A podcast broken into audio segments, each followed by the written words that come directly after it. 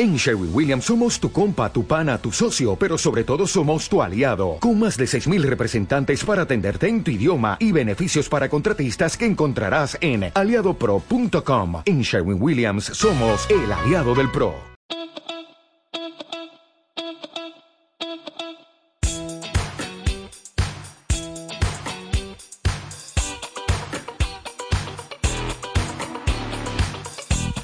Hola gente, ¿qué tal? ¿Cómo están? Bienvenidos una vez más a los chicos del fandom. Yo soy Sebastián. Y yo soy Estefano. Y bueno, se preguntarán de repente por ahí por qué en la semana pasada no tuvimos un capítulo.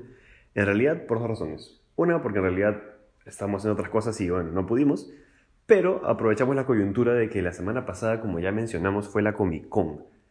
Y la Comic Con duraba de miércoles a domingo. Entonces nosotros usualmente grabamos los días viernes o sábado y sacamos el capítulo el domingo. Pero ya que la Comic Con terminaba el domingo, dijimos mejor hay que estirar nuestro tiempo de grabación para poder hablar de toda la Comic Con y no solamente de los dos primeros días, que es lo que teníamos pensado hablar en un inicio. Claro, y además hemos decidido también aprovechar un poquito el 28 porque Día de la Independencia del Perú, casi bicentenario. Así es. Espero que también la hayan pasado súper bien. sí, con la familia y con amigos. Y, bueno, no se pueden juntar con amigos, pero. En la medida de lo posible, con la mayor seguridad. En fin, hay maneras de pasarla chévere igual. Claro, claro. Pero bueno, entonces, Estefano, como sabrás, como ya nos conocemos de hace años, uno de mis mayores sueños como una persona geek era asistir a la Comic Con de San Diego. Y este año, y este año de alguna manera lo he podido hacer, ya que toda la Comic Con fue gratis, online y en vivo. Y se basaba más que nada en una serie de paneles a lo largo de todos los días que la Comic Con duraba, sobre diversos temas, sobre diversas series, sobre diversas este, temáticas que ahora vamos a conversar y vamos a tratar de comentar en general lo que fue esta experiencia especial para nosotros dos, que ambos nos morimos por ir a, ese lugar. Claro. Y cómo fue la experiencia para nosotros vivirla a través, a través de una pantalla y en nuestro sillón, ¿no? Porque es totalmente diferente, es totalmente, eh, totalmente, completamente diferente de lo que teníamos pensado. Y ahora vamos a entrar Ah, porque... Bueno, en verdad, yo de... O sea, me parece una buena iniciativa de no eliminar eh, de arranque el evento, sino de hacerlo virtual, o sea, transformarlo, adaptarlo a los medios, a la coyuntura, a todo lo que estamos viviendo, porque la gente sigue aislada en su casa, en fin. Eh, pero igual siento que es mucho más emocionante estar presencialmente ahí en el lugar, o sea, yo creo que es, es o sea, son dos temas aparte, ¿no? O sea, una es la recolectada de información y todo lo que te vacila, pero el resto es como vivir el momento, ¿no? O sea, hay gente que va disfrazada y ahí sí nadie te juzga. Acá sí. Acá pocas personas se disfrazan o, o, tienen sus disfraces a veces. Este, Oye, pero cuando, cuando hemos ido a la o sea, cuando hemos ido a la Comic Con de, de, Perú, la gente sí se sí la vivía. Eso fue chévere también. Eso fue, fue un, como que una Comic Con de San Diego en mucha menor escala, pero pero sí, mucha menor escala. Estos atisbos de, de personas que, que, en verdad es como se morirían por ir a la. Como que the real deal, que es en Estados Unidos, ¿no? sí, claro. O sea, a mí sí me gustaría ir a un evento de Estados Unidos porque en verdad son días y. Días enteros, bueno, pues, o sea. E, es que es alucinante. También todas las cosas que venden ahí son Comic Con exclusive. Exclusives. Y acá a Perú solamente llegan como que dos cositas. así. Y todo lo demás los tiene que pedir a un precio súper inflado. Entonces, al final, claro. o sea, yo también muero de ganas de ir a una Comic Con allá en Estados Unidos. Obviamente, este año no se pudo, pero tuvimos la, suerte de poder ver algunos paneles en vivo, ¿no? Sí, y eso es lo que quería primero recalcar, ¿no? Porque si bien tenemos la opción de ver estos paneles eh, eh, a, través de la computadora, a través del Internet, eh, hay un componente y un factor social que yo creo que es uno de los puntos básicos, ¿no? uno de los pilares de la Comic Con tú vas no solamente para ver a tus actores favoritos o a ver a tus series favoritas, sino vas porque sabes que a tu costado hay gente que es igual o incluso más fanática que tú. Y de esa experiencia puedes sacar una muy buena como que forma de ver las cosas, ¿no? Porque estás rodeada de gente que le gusta lo mismo que tú. Puedes entablar buenas conversaciones, puedes conocer gente muy chévere. Entonces, y eso es obviamente cosas que ya no se pueden hacer, que no se pudieron hacer este año. Y y para fanáticos creo que también estar junto, estar en ese ambiente, compartir esa experiencia con gente que es igual que tú, es algo muy valioso. Es como, como ir a los preestrenos, como, como ya te he dicho muchas veces. ¿no? O sea, estás, estás rodeada de gente que le gusta lo mismo que tú, que la vive como tú, entonces es algo súper fuerte, ¿no? Súper fuerte, súper fuerte, pero bien, bien, bien chévere y me alegra que por lo menos algo, algo haya quedado, este, de, o sea, algo haya quedado de la experiencia por lo menos, ¿no? Y los paneles sí fueron bien interesantes, eh, pero sí, pues en verdad fue, fue algo muy interesante. Claro, y de hecho me parece que la mayoría, si no todos, están en YouTube como para que los puedan ver si es que por ahí tienen algún tema específico que quieran chequear. O sea, nosotros acá no vamos a desmenuzar todo, sino vamos a decir lo interesante de cada cosa y hablar un poquito en profundidad del tema que, ya verán en el título, supongo, del episodio. Claro, pero lo que yo quería decir es otra cosa que también a mí me, me eso me desanima un poco porque una cosa chévere de la Comic Con, de los paneles, es que la gente puede después hacer preguntas. Entonces se puede como acercar a un micrófono y te puede preguntar, puede decirle estas preguntas para, no sé, Robert Downey Jr., si es que era el panel de Avengers, ¿no? Y, y podías tener esa interacción con los, con los actores, con los, con, los, con los escritores, con los directores, ¿no? Y yo pensé, mira, te, te están poniendo como que horarios. O sea, el panel, por ejemplo, a las 10 había un panel, a las 11 otro y así durante todo el día. Entonces yo dije, si tienes un horario específico, si tienes un horario planeado, yo pensé, el panel será en vivo. Porque tú entrabas al link del video que ya estaba disponible y te decían, el video va a estar disponible a tal hora, o sea, la hora que iniciaba el evento, iniciaba el panel. Entonces yo dije, uy, será en vivo, será, será chévere, porque dije, fácil, tiene, como YouTube tiene esta, esta onda de live chat, yo pensé, de repente la gente puede hacer preguntas y, la gente, y, van a ser leídas y van a ser contestadas. Sin embargo, mi sorpresa fue que cuando ya llegabas a la hora de, inicio del panel, te topabas con, un video ya pregrabado, de como usualmente duran 40 minutos, 45 minutos, y era un video que ya había sido grabado previamente. Nadie sabe cuándo lo habrán grabado, pero no era en vivo. Mm, Entonces no había ese tipo de interacción con la audiencia. Obviamente la gente deja sus comments porque, porque es YouTube, pero eh, no había ese tipo de, de, interacción en vivo como es usualmente en el Comic Con. Yo dije, tienes la oportunidad, porque YouTube te, te ofrece la oportunidad para hacer ese tipo de cosas. Pero de repente era muy complicado manejar tantos paneles a la vez que decidieron hacerlo pregrabado y... Sí, yo creo que son, son varias cosas ahí. O sea, una de ellas es, por ejemplo, em, cuando tú envías los comentarios por un video de YouTube en vivo, hay un lag bastante. Entonces, como que, no sé, por ejemplo, yo lo he visto en los conciertos en vivo que he estado viendo que han estado ofreciendo algunos artistas gratis a través de YouTube, que dicen, este, ya, ahora qué canción tocamos. Y no sé, los patas recién están diciendo, este, ay, te amo, te adoro, no sé qué cosa, todo, en fin. Pero nunca, o sea, la respuesta de qué canción tocamos recién se ve en la pantallita después de cinco minutos. Entonces hay un lag bastante grande. Y además también hay que, hay que, este, o sea, supongo que las personas también cuidan el hecho de que la gente esté compartiendo cualquier cosa, de repente temas eh, un poco subidos de tono, sensibles, groseros, etc. Y la tercera cosa, que creo por lo que ha sido pregrabado, es porque imagínate que uno de los actores está con un problema de internet en su casa. Que no es que sea usual, pero puede darse la, la, la, situación, ¿no? O sea, están entrevistando a Robert Downey Jr. y le dicen, bueno, ¿y qué opinas de tal cosa? Y ¡pup! se le va el, se le va la videollamada. Entonces, o, se laguea, no sé. O sea, yo, yo eso creo que sí, este, han, o sea, han tomado esas precauciones, ¿no? Es una cosa por la otra, creo.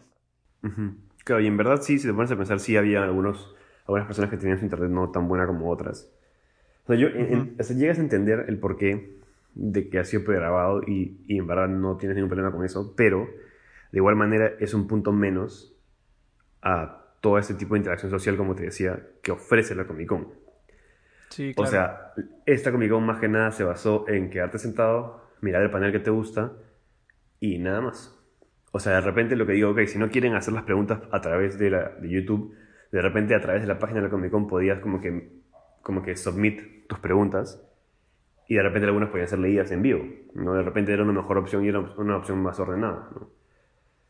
Pero, este, claro, o sea, esos son los dos puntos más cruciales que para mí fueron los que me dijeron, o sea, obviamente es chévere poder ver los, poder ver los paneles, pero de igual manera es como que, o sea, te quita mucho de la experiencia. Primero, no haber estado ahí, obviamente, y segundo, esa interacción con la audiencia que no, que no ocurrió. Sí, pues. Entonces era como, era como si estuvieras viendo un capítulo de una serie, prácticamente. Sin poder Sí. hacer nada, ¿no? Entonces, eso fue lo que más me desanimó a mí, porque dije, de repente puedo meter mis preguntas, ¿no? Aparte, aparte que, que ya no solamente son las preguntas de gente que está ahí, sino gente preguntas de todo el mundo. O sea, puedes tener un montón de opciones de preguntas interesantes si los, si los que eran como que mediadores en, las, en los paneles podían leer algunas preguntas de la audiencia, ¿no? Por lo menos en los paneles que yo vi, eh, no había ningún tipo de interacción de esa manera. Bueno, pues de repente porque también, o sea, habría un riesgo de que la red se sobresature, no sé. Me imagino. O sea, o sea, tiene que tener, haber tenido sentido. Aparte que lo están dando gratis, ¿no? No has pagado por Sí, claro, o sea, además es gratis, o sea, en verdad no nos podemos quejar. Simplemente estamos diciendo que, que, o sea, qué es lo que creemos que pudo mejorar. eh, y en caso de que haya sido, o sea, en caso de que hayan tomado las medidas que hayan tomado, decir por qué creemos que las han tomado así. Sí, sí. Y sin embargo, igual, de igual forma, eh, si entran a YouTube, al canal de la Comic Con, se llama Comic Con International, están absolutamente todos los paneles disponibles. Los puedes ver hoy mismo si te da la gana, porque en verdad no creo que los eliminen. Así que van a estar ahí, van a estar ahí siempre. Igual pueden entrar todavía a la página del Comic Con donde está el horario completo de lo que fue eh, todo el horario de paneles. Y siguen, y siguen estando los links activos. Entonces puedes apretar el link, el link directo desde la página web y te va a llevar directamente al link de YouTube sin tener que buscar en toda la masa de videos del mismo canal. ¿no? Entonces, que estuvo bien manejado, sí estuvo bien manejado. Que de repente pudo haber tenido algunos componentes eh, mejores para poder aumentar este factor social que, que hemos hemos estado hablando, sí, yo creo que también eso. Pero, en verdad, como dijimos, es gratis, no hay nada que criticar. Hemos tenido la opción de estar mucho más cerca de directores, actores, escritores, eh, científicos, incluso educadores que saben muy bien cómo funciona toda esta industria del cómic y toda la industria del fandom. Y se ha aprendido. O sea, yo he aprendido un poquito de lo, todo lo que he visto y, y en verdad siento que es, igual es una experiencia que no puedes, eh, que no deberías evitar si en verdad te gusta todo este mundo. ¿no? Ujú. Ha Sí, sido una está opción que ha chévere. estado ahí. Ujú. Pero bueno, creo que, o sea, el panel que más nos, que además nos llamó la atención a ambos, Estefano, creo que fue, y de repente fue el panel que más, o sea, que más llamó la atención a muchas personas, porque era, era uno de los paneles más interesantes, fue el de, New- el de New Mutants. Ahorita vamos a hablar de lo que significa The New Mutants, pero ese también es el último punto que quería mencionar sobre el Comic Con, que la mayoría de paneles eh, no han sido mucho de películas o series, sino han sido de temas educativos. Es decir, un montón de historiadores, eh, educadores universitarios, eh, científicos han sido invitados a varios paneles para poder hablar desde su punto de vista cómo es que los superhéroes se han creados, cómo es que la industria del cómic está afectando la educación en Estados Unidos, es decir, se enseña a través de cómics, se enseña a través de historias gráficas y eh, más que nada cómo es, no, esta nueva forma de enseñar se está logrando. Entonces, eso también es un ángulo muy interesante porque decidieron eh, ser paneles mucho más informativos y educativos que basados en el hype, ¿no? O sea, los pocos paneles que en verdad hablaban solamente de películas o series, eh, hemos visto así o este de Daniel Mutants, ah, se habló de la, la segunda temporada de The Voice y, este, y cositas así de Agents of S.H.I.E.L.D., pero sí, la mayoría de paneles siempre estuvieron enfocados hacia el ámbito educativo. O sea, si bien habían actores de las series, o si bien había actores de las películas, el título y el resto de invitados que estaban en los paneles eran usualmente educadores. Entonces, eso, eso también fue un punto de Sí, vista bien claro. interesante. O sea, sobre todo ahorita porque, o sea, sabiendo que lo, en lo que se está apostando es en la educación, ya sea online o con material audiovisual que pueda ser enviado a las personas sin necesidad de, de ser enseñado Ujú. presencialmente, ¿no? O sea, mira, acá yo tengo un pequeño ejemplo. Yo he estado este, estudiando un poco de italiano y de hecho el libro que nos han dado, no voy a decir el lugar porque no me pagan para promocionarlos, pero el libro que nos han dado tenía bastantes ejemplos de cómo utilizar las palabras pero con cómics. O sea, todo el libro era acerca de, de, de una historia de cuatro amigos que, bueno, tenían que resolver un misterio de un mafioso, en fin. Pero todo era a través de cómics. Y era bien chévere, porque al final es como igual bacán, ¿no? O sea, tenías, por ejemplo, la foto de ellos cuando hacían algún video y tenías que verlo, pero de ahí lo pasaban a cómics y se veían exactamente iguales que en persona. Sí, sí, sí, sí. O sea, en verdad, yo no tenía idea que, tan, que la cultura allá se estaba enfocando más que nada en eso, ¿no? Porque igual tienes un montón de niños que de repente no les provoca mucho leer, ¿no? Pero ¿cómo le introduces a, a, ellos al mundo a través de cómics? Porque no solo son ese tipo, esos, típicos libros con figuritas que te, son, son como que se saltan a la vista y obviamente es algo muy interesante, ¿no? También hay gente, hay, hay colegios y universidades que crean sus propios cómics para que la gente, que los niños puedan leer. Entonces, en verdad, este, que la Comic Con se haya enfocado en eso, te, también te habla mucho de cómo funciona el negocio. Si tú quieres ser un dibujante, si tú quieres ser un escritor de cómics, ¿cómo tienes que hacer? ¿Cuáles son los pasos a seguir? Entonces era algo súper interesante porque era no solamente eh, te enseño a través de tus series favoritas, sino te enseño para que si tú quieres ser alguien en esa industria, puedas comenzar a hacerlo desde tu casa. Claro, y ahora los cómics no son, perdón que te interrumpa, ahora los cómics no son como, este, solo para superhéroes, sino es que pueden tener diferentes historias, ¿no? Hasta he visto instructivos que son cómics. Ahorita para todo lo del COVID, este, o sea, por ejemplo, el, Ministerio de, de Salud, de Transporte, etcétera, todos han sacado como su mini cómic de cómo tienes que hacer para o sea, como que explicarle a la población con manzanitas cómo tiene que hacer las cosas y para eso también sirve. O sea, es, yo jamás pensé que el cómic, que era algo básicamente creado para los superhéroes y todo eso, eh, terminaría siendo como tan genérico, ¿no? Sí, en verdad es algo, es algo súper interesante porque en verdad, o sea, esta edición de la Comic Con se llama Comic Con at Home. Entonces, en verdad te das cuenta cómo están tratando de hacer entender, oye, si quieres ser parte de esa industria, puedes hacerlo y puedes hacerlo a través de tu casa. O sea, solamente quedando en tu casa, cumple las normas de seguridad, pero también míranos y aprende, porque tú en el futuro quieras hacer lo que tenga que ver con esto y ya sabes cómo hacerlo. Entonces, era también algo súper interesante, súper eh, entretenido, de alguna forma, porque eh, había un montón de cosas que podías aprender si en verdad te veías la mayoría de paneles. Obviamente yo no he podido hacerlo, cada panel dura casi una hora, pero pero vale la pena. Si en verdad te interesa ese tema, yo te puedo decir que si bien este, como ya mencionamos, no es lo que uno podría esperar en su totalidad, es suficiente como para entretenerte y como para que aprendas algo. Y sobre todo eso, más, más, más que ver a tus actores favoritos, tus series favoritas, vas a aprender cosas. Y eso también es algo muy interesante. Son tipo clases online de cosas que te gustan gratis. Entonces, gratis, o sea, vas a aprender gratis. ¿Qué más puedes pedir? ya no puedes, no puedes quejarte. Claro. y esa fue mi primera experiencia de la Comic Con at home, en realidad. Eh, para unos pequeños inicios de cómo sería una Comic Con me gustó, no voy a decir que no. Eh, pero ya, bueno, hablemos de, creo que el tema que más nos eh, emocionó durante toda esta Comic Con, que fue que iban a ver, iba a haber un panel de, de The New Mutants. Sí, Ahora, o sea, es, es una película muy polémica. así es, así es. O sea, no es que sea polémica la película por su contenido, sino por, por los inconvenientes que ha tenido para estrenarse, o sea... Sí, sí, sí, sí, ha sido retrasada cinco veces. Sí, y de hecho me, vacila porque en el, en el trailer que sacaron, sacaron como todas las fechas que supuestamente se iba a estrenar y, tachando. muy sí, fue muy divertido. Sí. Y eso, eso, eso, fue lo más divertido porque eh, se especulado un montón que supuestamente iban, o sea, que iban a usar este panel como un medio para anunciar que le iban a estrenar en algún servicio de streaming. Sí. De preferencia Disney Plus. Se rumoreaba, pero en verdad, bueno, ya sabemos, para la gente que no vio el panel, sorry por el spoiler, pero esa vaina no pasó.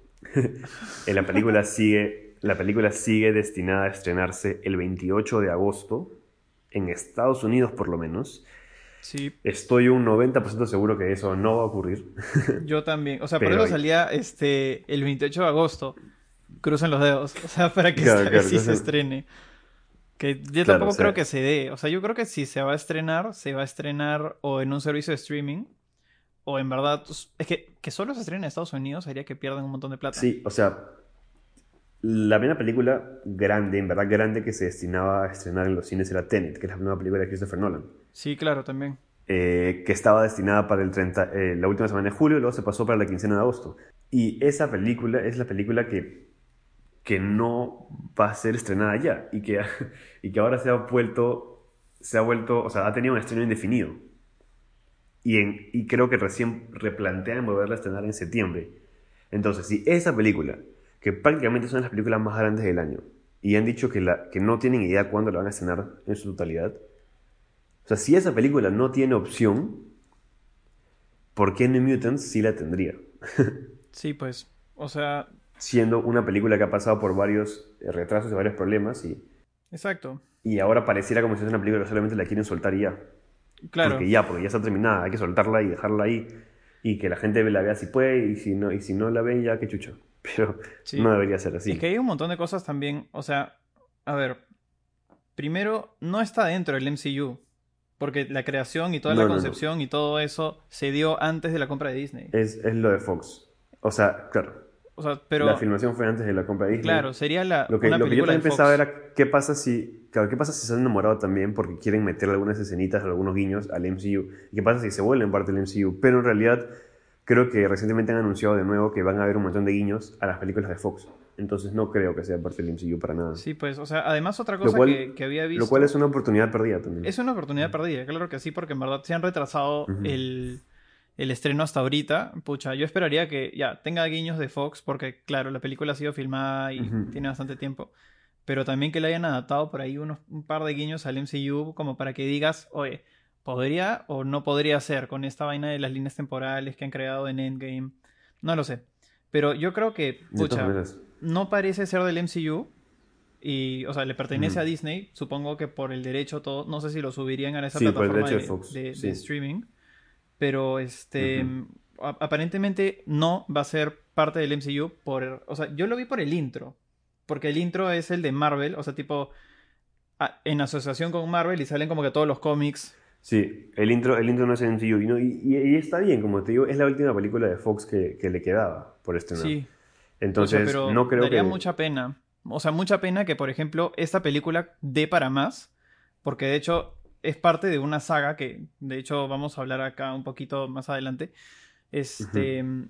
Y no sé, como que em, a mí me daría mucha pena y hasta cólera que salga bien la película y que en verdad ya no se siga produciendo. Claro. Y sobre todo porque en verdad te hace pensar mucho, de- en verdad fue trazada simplemente por el, por el hecho de que habían otras películas que tenían más importancia que esta. Porque todos los trailers los ves. A mí no me parece para nada que se vea como una película mala. O sea, a veces uno distingue No, por el tráiler, hasta por el tráiler tú distingues o esta película se ve buena o probablemente va a ser mala. Sin embargo, esta, o sea, nunca le he perdido la fe, por así decirlo. O sea, no me parecía mala. Y los últimos trailers solamente han confirmado que, oye, se ve demasiado interesante. No solamente por las... Claro, y sobre todo el tráiler, el último que, que- que lanzaron los dos primeros minutos Exacto, de la los película. primeros minutos de la película y justo y combinaron con varias escenas nuevas también. Que en verdad, Sí, primero, bien bacán. sí, primero que nada siento que está siendo bien adaptado el cómic, que es todo lo del Demon Bear, que es una de las primeras grandes adaptaciones de The New Mutants. Se ve como si lo hubieran adaptado, o sea, o, o si lo estuvieran adaptando de una buena manera. Y sobre todo, sientes que estos personajes, o sea, están, están bien. O sea, por lo poco que estoy viendo, no hay nada que me desanime, ¿no? Y me da pena que mucha gente ahora la quiera ver por culpa de toda la controversia, que en verdad porque la pareció entretenida la idea. Porque originalmente había sido lanzada. Claro. Pero yo creo que en este punto sería bueno que aclaremos quiénes son los New Mutants, porque de repente hay gente que ha llegado hasta este punto y eh, piensa que estamos hablando chino para ellos. Bueno, claro, o sea, o sea, todo el mundo conoce a los X-Men y sabe que los X-Men son el equipo prim- primordial de mutantes de Marvel. Pero hay un momento en el cual Ujú. pasan como a una segunda generación. O sea, como saben, el colegio de Xavier, que es la mansión, eh, enseña a un montón de mutantes. ¿no? Y mutantes que vienen de distintas partes del mundo y tienen distintos poderes. ¿no? Y como que una segunda generación de mutantes son llamados los New Mutants, que son, en verdad, o sea, que también ha tenido varias personas entrando y saliendo del equipo. Pero aquí hay como que cinco personajes que eh, son importantes, ¿no? Primero tienes a, a Wolfsbane, que es interpretada por Macy Williams, que es la de Game of Thrones, que es una mutante que tiene la capacidad de convertirse en lobo.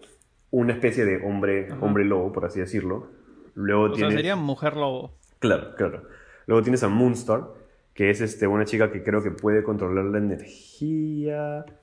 Ah, se me fue la idea del poder. Pero es una chica que puede controlar la energía y que también puede afectar la mente de los demás. Es decir, puede hacer que otras personas hagan lo que ella quiere hacer. Luego tienes a, Magic, que creo que Magic es nuestro punto conector con el resto de películas. Porque para los que no sepan, Magic eh, se llama Iliana Rasputin Es la hermana y es de la hermana de Colossus. Así es. Obviamente Colossus todo el mundo lo conocemos más ahora por las películas de Deadpool, Pero Colossus, el poder de Colossus es convertirse su cuerpo o su piel en metal. Pero el poder de Iliana es que puede acceder a una dimensión paralela que se llama limbo. Y de ahí saca poderes como que psíquicos y aparte tiene el poder, tiene el poder de controlar una espada mística. Esa vaina es bravaza y probablemente es el poder que más me emociona ver en pantalla. Luego tienes a Sunspot, que es un pata brasilero que en realidad controla el fuego y que su cuerpo se puede tomar la energía de como una estrella explotando. Entonces es uno de los mutantes más poderosos de todos. Y luego tienes a Cannonball, que es un pata que puede eh, como que dispararse a una velocidad increíble. Por eso se llama Cannonball, porque puede salir disparado a una velocidad, mucha super velocidad, y puede volar gracias a que sus, sus piernas y sus brazos son como cañones. Claro, y es más, creo que se rodea, se rodea de un campo de fuerza, Sí, ¿no? así es. Para no mutilarse. Exacto, ajá. Y bueno, esto es un breve resumen de los cinco personajes que vamos a ver ahí. Hay más personajes como la doctora, que también es una mutante, pero los New Mutants, pro- propiamente como equipo, son ellos cinco. Han sido los que han decidido contar en esta película y eso es un breve resumen para los que no sepan exactamente qué son. Claro. Pero si quieren una buena historia de New Mutants, léanse todo este arco de, de, de The Demon Bird, que es la que va a estar basada la película. Y si quieren ver a los New Mutants junto a los X-Men, hay una saga muy famosa que es eh, Early 2000s, que se llama X-Men Messiah y X-Men Second Coming, y, y todas esas que habla de cuando la hija de Scott Summers regresa del futuro con Cable, bla, bla, bla. Ujú. Ahí es una de las mejores historias de X-Men que he leído en toda mi vida. Y sobre todo porque juntan a todos los equipos de X-Men. Porque saben que esta es una, como que una especie de, Endgame. de amenaza, o sea, de amenaza universal. Sí. Y necesitan como que all hands on deck. Entonces llamas a los X-Men, llamas a X-Force, llamas a New Mutants, o sea, llamas a todos. Entonces esa es una saga muy buena que también te hace darte cuenta cómo es que estos patas se integran en el universo de los X-Men. ¿no? Y, y que ambos tienen como su propio rincón del mundo donde coexisten, pero cada uno tiene sus propias misiones. Entonces, es por eso que también di- decidieron hacer algo así con esta película. Y es por eso que también querían hacer una película de X-Force con, con los de Deadpool. Porque cada equipo subsiste, pero tienen sus propias dimensiones y sus propias misiones en solitario. Ahí hay una cosa que te quería preguntar. Sunspot Sí. es como si fuese la antorcha humana, ¿no? Una especie de... Más o menos. Claro. Ya. O sea, el poder es una forma diferente, pero sí. Es básicamente parecido, claro. Ya, pero el patita es el. O sea, el personaje de Sunspot salió en Days of Future Past. Así es, salió en Days of Future Past. O sea, Que tipo lo mataron. en la Que le primera clavaron línea junto una- con Coloso, con Storm. Así es. Ajá. Eh, Ese que le clavaron como que una... Sí. el- las garras de los... De los De los centinelas en la espalda, sí, ese. Así es, así es. Ese, ese es mi querido Sunspot. Claro, o sea, sería el mismo personaje, más no eh, la misma persona, porque estamos hablando de, de líneas temporales diferentes, ¿no? Universos diferentes. Claro. Claro, sí, de todas maneras. O sea, en verdad, aquí han querido... Es, o sea, igual... O sea, nadie recuerda mucho el rostro del actor que hizo de Sunspot Ok. en Days of Future Past, porque la mayor parte de sus escenas las hizo como que cuando estaba prendido en fuego, entonces... Sí, pues casi todo es Entonces la idea que hayan cambiado de actor no es muy dramática porque en verdad era un personaje menor en Days of Future Past. Sí, claro, pero de repente el personaje puede tener como, o sea, no puede tener nada que ver con él de repente en cuanto a su historia, la historia que planteen en esta película. No, bueno, no, no lo sé. Puede ser. No, sabemos, no sabremos cómo Puede será ser. eso. O sea, claro, o sea, ¿tú crees que eventualmente estos personajes se van a juntar con los X-Men? Yo no. No, porque O sea- eventual- eventualmente se convierten en X-Men. Eventualmente, Pero- pero... yo creo que ya se convertirían en los nuevos X-Men porque, pucha, de repente esa será una película de Fox, pero yo creo que, eh, o sea, el MCU y Disney como que por ahí lo van a meter, no sé. Yo creo que estarían perdiendo demasiado si es que no los meten y esta película termina siendo un éxito. Aunque sea en Siento que algún punto. esta película está casi... O sea, su situación es también parecida a la del Snyder Cut. En el sentido de que es una película que eventualmente va a salir, que tenía potencial para una franquicia y que era como que la base sólida para una nueva franquicia de películas, y que ahora por las circunstancias en las que se ha encontrado, probablemente sea solamente un One Hit Wonder, llegue ahí y nada más. ¿no? O sea, me molesta un montón, especialmente lo, lo del Snyder Cut, ¿no? Porque yo decía, si esa película es buena, en verdad DC se replantearía de nuevo todo su universo y haría películas basadas en la línea temporal del Snyder Cut, no se sabe. Ujú. Pero con Mutants me parecía súper interesante que no volvieran a... O sea, pues si la película en verdad es buena y a la gente le gustan estos personajes, ¿cómo vas a no traerlo de vuelta? Y, y, si, y si quieres hacerlo de vuelta, ¿cómo lo traes de vuelta? Entonces, hay muchas cosas que ya, ya no están a cargo de Fox, sino está a cargo de Kevin Feige y todo. Y no sé cómo estará manejando Kevin Feige el estreno de esta película. Sí, pues. Pero esperemos que salga. ¿no? Lo más divertido de todo esto es que hasta los mismos actores y el director se burlan. Del, o sea, ya, llega, ya llegaron al punto de que si no nos burlamos de nosotros mismos, la gente va a pensar que nos estamos tomando en serio, ¿no? Y en verdad van a fallar de nuevo y es como que, ah, ya fue. Sí. Ajá, es como que ya fue. O sea, la película fue grabada hace tres, casi cuatro años. Sí. y la película está destinada para estrenarse en el 2018, inicio del 2018. Y así fue atrasada hasta, mira qué fecha estamos ahora, pues. Entonces... yo creo que no hay otra manera, o sea, de, de, garantizar que esto va a salir eventualmente, pues, o sea, hasta con eso del trailer de que le meten ese toque cómico, yo creo que es, o sea, no tiene nada que ver con la película, porque la película en verdad tiene una onda así bien dark, de terror, pero, o sea, para el trailer, para el público, para los que sí sabemos que esta vaina se ha retrasado un montón de veces, sí llega a ser como como un alivio, ¿no? Es como que, ah, sí, la van a sacar eventualmente. Pero ya lo, ya lo anunciaron, han tenido un panel en la Comic Con y el trailer lo dice y se cagan de risa de eso, ¿no? Claro.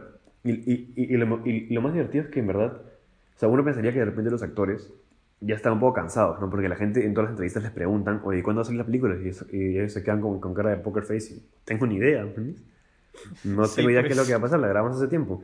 Pero me parece muy chévere que hayan convencido a todos los actores principales a que estén en el panel. Porque hay un montón de películas y un montón de series en las cuales varios actores no han estado, no han podido estar. Sin embargo, en The Mutants ha sido lo único que he visto que han estado todos. Sí, pues. Todos como que ahí promocionando la película. ¿No? Tratando de promocionar la película, ¿no? En el caso de estas circunstancias, a mí no me hubiera parecido raro que lo hubieran puesto en un streaming. O sea, sí siento que, igual como es una película de X-Men, o, o, sea, como es una película de alto calibre, supongo que están contando en que van a generar un montón de dinero y es por eso que se la están aguantando un poco más, ¿no? Pero con las pues. circunstancias, yo no... Esperemos que salga. o sea, claro, yo no lo hubiera visto como algo en verdad que tenga que... O sea, que todo lo que han invertido al menos recuperen, ¿no? O sea, porque, pucha, no importa si es que... Eh, no sé, cuando ya haya vacuna para el COVID y todo eso y se empiezan a reactivar los cines, pucha, ya que ahí la planten con estreno mundial, no sé. O que la restrenen, en todo caso, si es que llegan a estrenarlo. O que la restrenen, pero ya con, no sé, con algunas escenas este, que han sido cortadas. De todas maneras, de todas maneras, sí. Porque en verdad, si ahorita lo suben a un servicio de streaming, siento que no sería lo que se merece por la cantidad de delays que ha tenido. Ni por el hype que ha estado creando sin querer. obviamente, o sea, hay un montón de gente ahorita que dice, brother, no sabían nada de los New Mutants. Y, y ahorita es como que se están leyendo los cómics y están investigando más acerca del, del la Demon este, Bear Saga para, para, saber más del tema, ¿no? Incluso están viendo de nuevo todo lo que es este X-Men, X-Force, para ver si es que por ahí hay alguna relación que pueda salir en la película, no lo sé.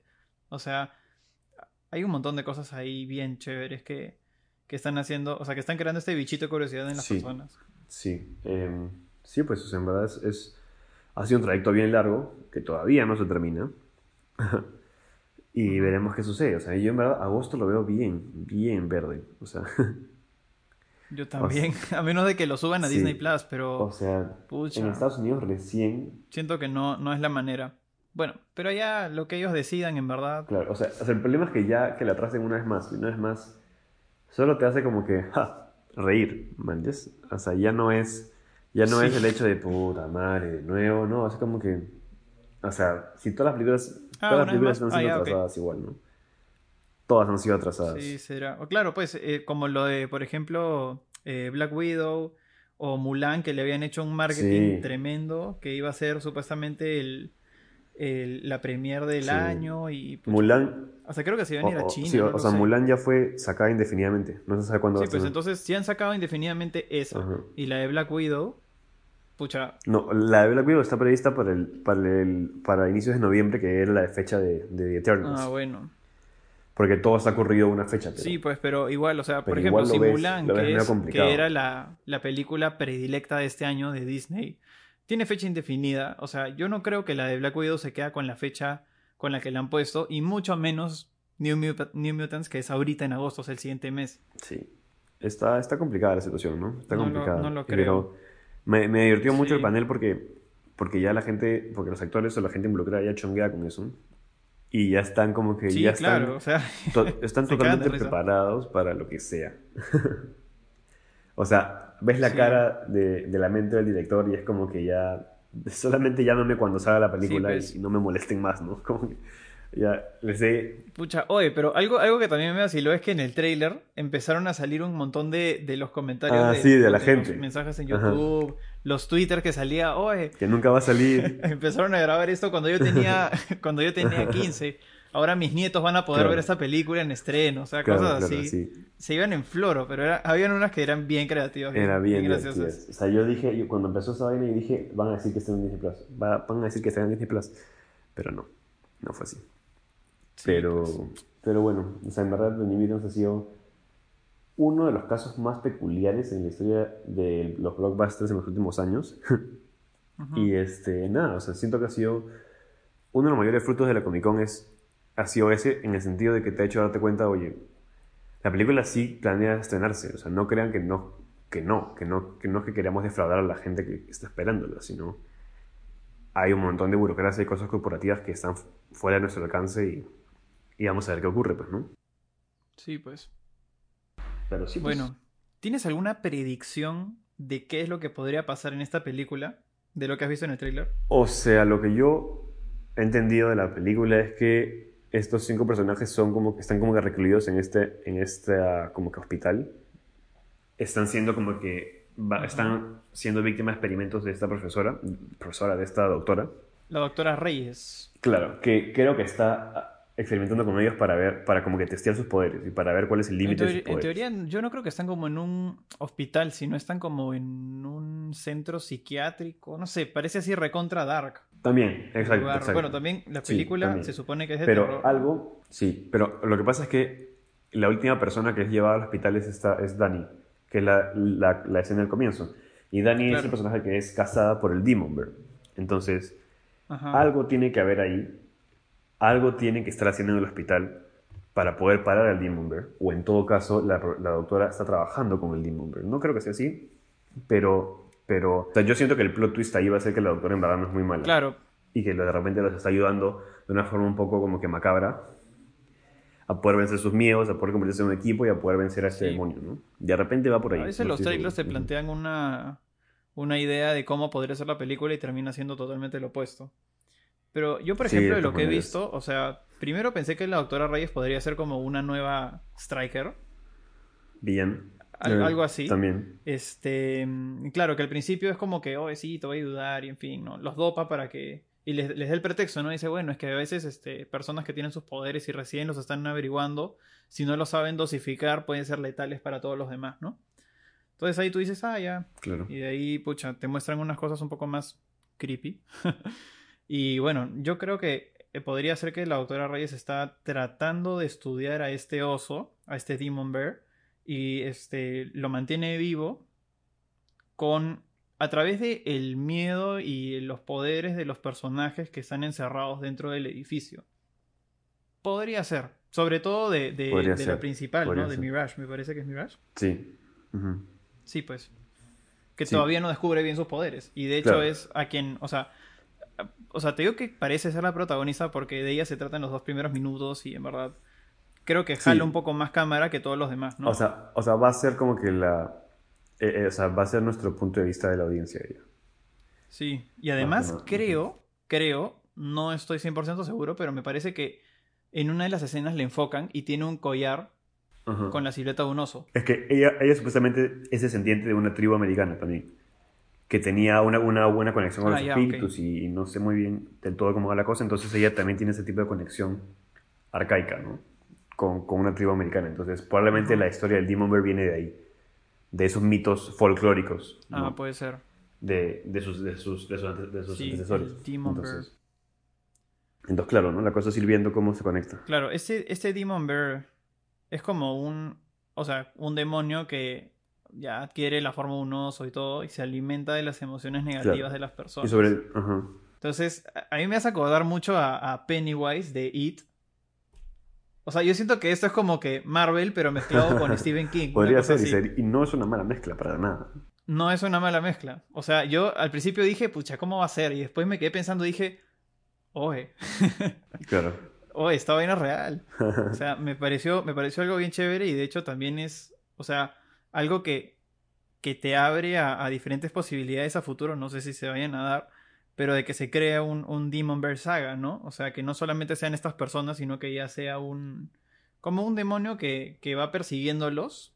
Este pero no necesariamente, o sea, no de manera explícita en todas las películas, ¿no? Lo que me emociones es cómo, cómo muestran todas estas relaciones entre los personajes, porque por ejemplo también Wolfsbane y Danny también tienen una relación en los cómics y aparentemente la van a mostrar sin ningún tipo de escrúpulos, sin ningún tipo de, de como que ses, de, o sea, no van a tratar de sesgarlo. Y eso también es algo súper importante porque es una buena representación. En películas superiores no hay mucho de ese tipo de cosas, entonces en verdad qué chévere que lo estén planeando al 100% sin ningún tipo de, de tratar de ocultarlo, nada, me parece bravazo. Este, entonces, ese tipo de relaciones entre personajes es lo que creo que más va, más va a atraer a la gente. Si esos personajes están bien hechos, no habría, no habría razón de por qué la película no, no estaría buena, en verdad. Sí, sí. aparte la saga en la que está basada es una saga muy, muy buena. sí. Ahora estaba viendo el trailer. Claro, que han mostrado poco acerca de todos los personajes, pero a mí me gustaría, por ejemplo, ver, ponte, que Wolfsbane, Wolf, eh, Wolfsbane supuestamente en los cómics es, bueno, viene una familia súper católica y de hecho, este, o sea, se siente culpable, se siente pecadora, así tipo a lo, a lo Carrie, por tener, por, ser, una mujer lobo, entre comillas, ¿no? Este, yo creo que también eso se parece bastante a, cómo han presentado a Raven en los Teen Titans.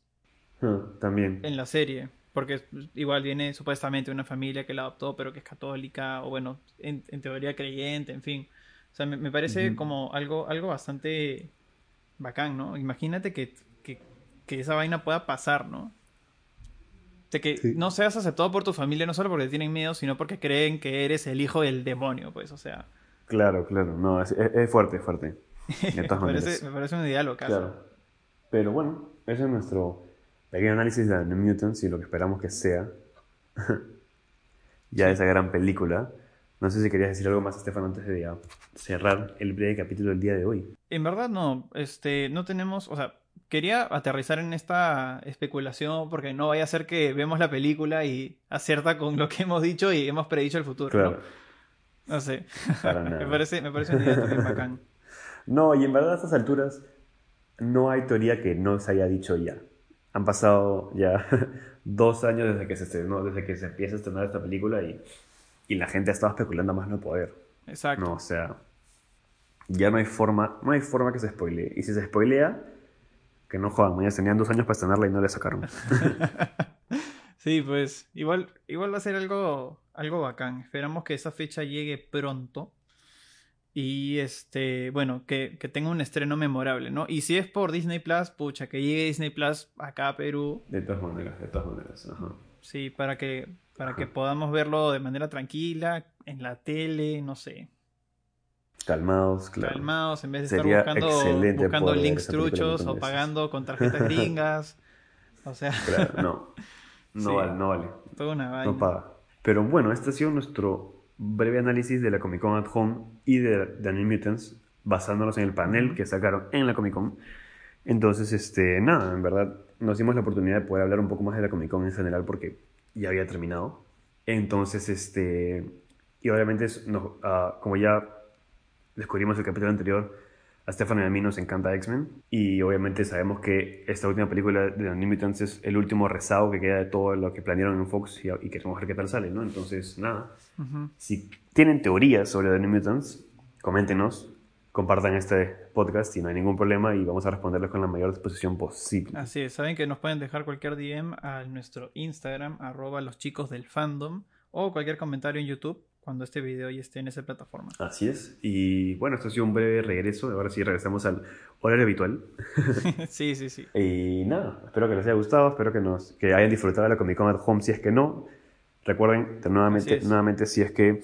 Eh, si es que no la llegaron a ver, pueden verla hasta hoy en día. Todos los videos están disponibles en, el canal de YouTube de la Comic Con International. Así que chequenlos. En verdad van a aprender cosas bien chéveres o van a informarse de cosas bien chéveres. Entonces, métanle play y Estefan, antes de irnos a una recomendación nueva que Exacto, dar? justo te iba a decir eso. Eh, justo hace poco eh, acaban de subir los videos, bueno, los videos no, los capítulos de la quinta temporada de Rick and Morty en Netflix. ¿Ah, sí? Así que para las personas que quieran verlo, De la, sí, para las- de la sea, cuarta, creo. De la, cuarta. segunda mitad Ah, de la cuarta. Siempre me hueveo. Pero bueno, hay muchas cosas que han subido a Netflix. De hecho, me gustaría dar una serie de recomendaciones Así es, chiquitas. en no, verdad voy a, sí. no voy a explayarme, pero voy Ah, a sí, decir, sí, por ejemplo, Yo también estoy de acuerdo con el esas 31, recomendaciones. eh, entre el 30 y el 31 de julio se sube Vis a Vis, Oasis, que sería como la, la temporada secuela, o sea, la serie secuela de todo lo que sería Vis a Vis. Umbrella Academy, Transformers, Claro. The War for Cybertron, Rick and Morty, y también la que me habías Ajá. comentado antes de empezar a grabar, Retablo. Así es. Ah, eso también es otro punto importante. Sé que no tiene mucho que ver con lo que hablamos siempre aquí, pero obviamente para todos los peruanos sabemos que las buenas películas peruanas a veces son bien pocas en el año. O por lo menos las películas peruanas que tienen algún tipo de reconocimiento suelen ser pocas. Y que Claro. más que nada estén en Netflix ahora a, a disposición de todos es una muy buena forma de poder te conectar con tu país y poder conectar con ese tipo de buenas películas que son raras, desgraciadamente todavía. Entonces, Retablo es una de las Sí. mejores películas peruanas de los últimos años. Chequenla es la típica película peruana en el sentido de que explora una realidad muy, muy potente y cómo lidia una familia muy tradicional, como es la, la familia usualmente en provincia de nuestro país, y cómo ellos afrontan una situación muy potente. Eh, no quiero spoilearles porque la película en verdad es muy contemplativa y si les cuento un poquito ya es spoilearles básicamente todo lo que habla la película, entonces no quiero contarles nada. Solo chequenla, es la Sí. historia de un padre y un hijo que toda su vida cambia cuando descubren un secreto del padre. No voy a decir nada más. Es, es muy buena. Apoyen eh, al cine peruano, eh, disfruten la película, o sea, Sobre todo porque está en Netflix, ¿no? En verdad es- está asequible. O sea, no les pedimos que gasten su plata para ir al cine. Claro. Nada por el estilo. O sea, bueno, aparte no se puede ir al cine. Sí, pero no se puede ir al que cine. no le estamos pidiendo que la compren en DVD. Simplemente, simplemente, o sea, la mayoría, la mayoría ya tiene Netflix. Entonces, si tienes, si tienes Netflix, úsala, úsalo bien y chequea retablo. sí, pues. Y como dijo Estefano, ya va a regresar a nuestro más eh, fandom topic habitual. Sí. Eh, la serie Transformers está nuevecita, es una historia eh, de animación. Bien eh, basada en lo que es el basada- G1. basándonos- Sí, y basándonos en toda la serie antigua. Entonces, en verdad es como que regresar a toda esa tradición de los Transformers en los años 90 y 80. Entonces, chequenla. Ha salido también la segunda temporada de The Umbrella Academy. Para los que les gustó la primera temporada, chequenla también. Sale este viernes, bueno, hace dos días, cuando escuchen este capítulo. Ujú, Y nada, Netflix está bien potente en realidad, así que chequenla si pueden. Así es. Ajá, y obviamente Rick and Morty, que eh, bueno, yo la vi piratita nomás, mientras salían los capítulos, pero este, y ahora está en. Netflix también, así que chequenla. Muy buena serie, Rick and Morty es una de mis series favoritas. Este, pero ahora está disponible, así que también chequenla, ya está toda la temporada completa. Así que está ahí para ustedes. Así es, aprovechense, quédense en casa, este, eviten el contagio, en fin, todo lo que quieran. Ujú. Y no tienen excusa de, ay, me voy a aburrir. No, tienen un montón de cosas que han salido este fin de mes en la plataforma digital Así de es. Netflix. Ojalá nos paguen algún día por hacerle tanta publicidad. este, que de todas maneras eh, les va a gustar. O sea, si no te gusta una, te puede gustar la otra. Y si, de hecho, por ejemplo, algo que habíamos comentado, Umbrella Academy, que es la segunda temporada, o Vis a Vis, que en teoría es la quinta, si todavía no han visto las anteriores, hagan su maratón. O sea, son muy buenas series. Sí, así es. En verdad valen la pena. Si quieren retablo, apoyemos al cine peruano. Sí, también. Y También. O sea, es gratis. O sea, está en tu casa, Sí. la ves un, un domingo en tu- con, tu, con tu familia, te vas a vacilar. Es bien bacán. Preparas canchita, tu maíz inflado, tus chifles, no sé, lo que quieras. Y la pasas buenazo. Es una película un poco fuerte, como ya dije, pero de repente no es para verla con toda la familia, pero Bueno, depende a- si. Ajá. Depende de los gustos de la familia. va- también. vas, a, vas, a, vas a ganar un, un muy buen insight eh, dentro de la vida de esta familia y de la cultura en Ayacucho, que es donde transcurre la película. Entonces, este, nada, chica, en verdad. Es- Este tipo de películas ha ganado un montón de premios internacionales, un montón de premios de cine independiente. Y deberíamos apoyar más ese tipo de cine, que se siga haciendo, que siga, que siga habiendo este tipo de películas, porque ya descubrimos que ese es nuestro estilo que predomina en el Perú y ese es el estilo que está recibiendo un montón de atención. Entonces, no debería parar de hacerse ese tipo de cine. Y listo. Nada más, Estefano. Así es, por mi parte me despido. Yo soy Estefano. Yo soy Sebastián y espero que se cuiden. Eh, ya nos veremos la siguiente semana, así que adiós. Adiós.